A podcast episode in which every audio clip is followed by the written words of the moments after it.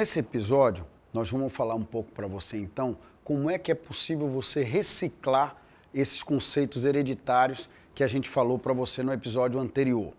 Anderson, é, o que é que tu quer dizer com reciclar os conceitos hereditários? O que eu estou querendo dizer para você é que nem todos os conceitos que você absorveu serão conceitos que você não vai poder utilizá-los no teu dia a dia.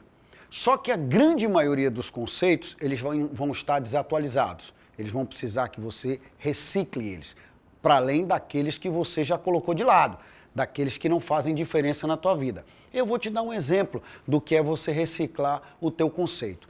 Quando eu tinha 15 anos de idade, na verdade, isso faz 40, faz 30 anos, que eu tenho 46, então há 31 anos atrás, é, na minha cidade, as pessoas que andavam de táxi, elas não eram pessoas abastadas.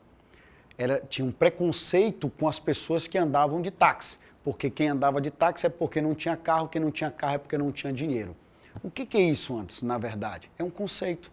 É um conceito de que para que você fosse rico, você tinha que ter um carro, um carro bom, né? E você tinha que mostrar para as pessoas que você tinha riqueza.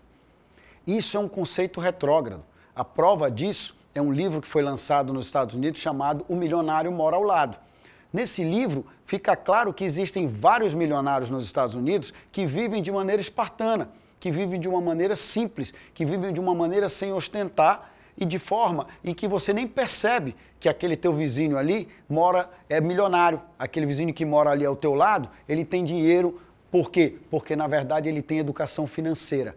Ele não se comporta através de status. Ele não tem um conceito retrógrado em que status é ter um carro bom.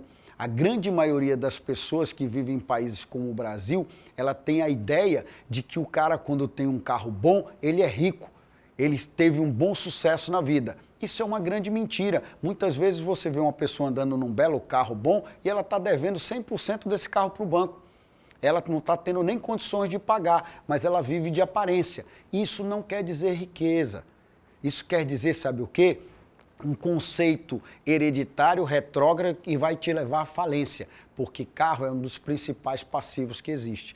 Antigamente as pessoas tinham esse conceito, hoje elas não têm mais. Hoje você tem pessoas que moram em grandes cidades, são milionárias e muitas vezes nem carro tem. Só andam de Uber, ou andam de metrô, ou andam em outro tipo de transporte público, por exemplo, quando moram em Nova York.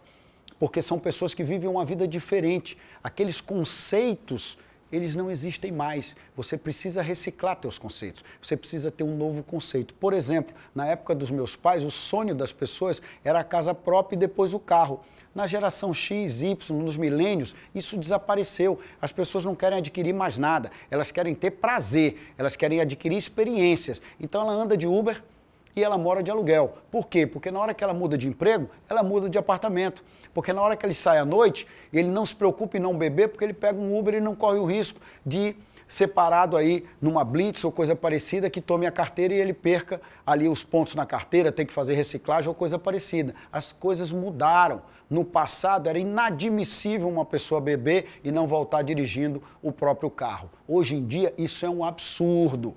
No passado, você entregava um carro é, para uma criança de 14 a 15 anos para ela dirigir. Você ensinava o teu filho a dirigir com 14 a 15 anos e ele dirigia sem carteira de motorista. Isso era comum no passado. Hoje isso é um absurdo. Ninguém faz mais nada disso. As pessoas não fazem mais essas atitudes porque elas não infringem mais as leis porque os conceitos mudaram. Coisas como essa são só exemplos, são só formas de mostrar para você que o fato de eu ter vivido isso no passado não quer dizer que isso seja uma verdade no meu presente ou no meu futuro. Eu jamais entregaria um carro para uma das minhas três filhas dirigir antes delas terem carteira de motorista ou completarem 18 anos. Mas no meu tempo, no passado, com meu irmão e até mesmo comigo, isso foi diferente. Nós começamos a aprender a dirigir com 14, 15 anos. A vida era diferente e esse era o conceito da época. É isso que eu quero passar para você. É você parar, questionar suas ideias, ver quais delas são interessantes, quais delas vão fazer diferença na tua vida, traz ela para dentro de ti de maneira reciclada, de uma maneira nova, sob uma nova visão, enxergando de uma forma diferente e não simplesmente copiando tudo aquilo que foi apresentado para você. Você precisa reciclar teus conceitos. Você precisa entender a vida de forma diferente.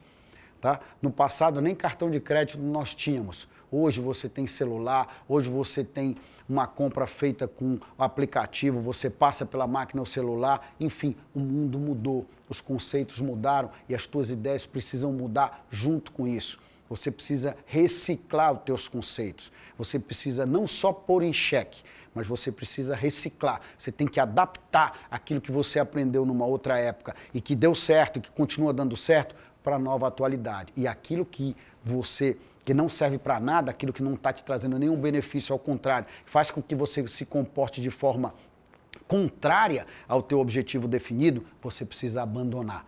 Enquanto você não entender isso, você não vai conseguir se livrar dessas ideias. Enquanto você não entender isso, você não vai conseguir reciclar aquilo que está dentro de você e que foi colocado aí sem que você tivesse permitido, sem que você tivesse tido sequer conhecimento acerca disso porque você absorveu num período da tua vida em que você não tinha escolha. Hoje você tem escolha. Hoje você pode mudar os teus conceitos, mudar teus paradigmas, reciclar tuas ideias, abandonar o que não presta e focar naquilo que interessa. Eu te aguardo no próximo episódio.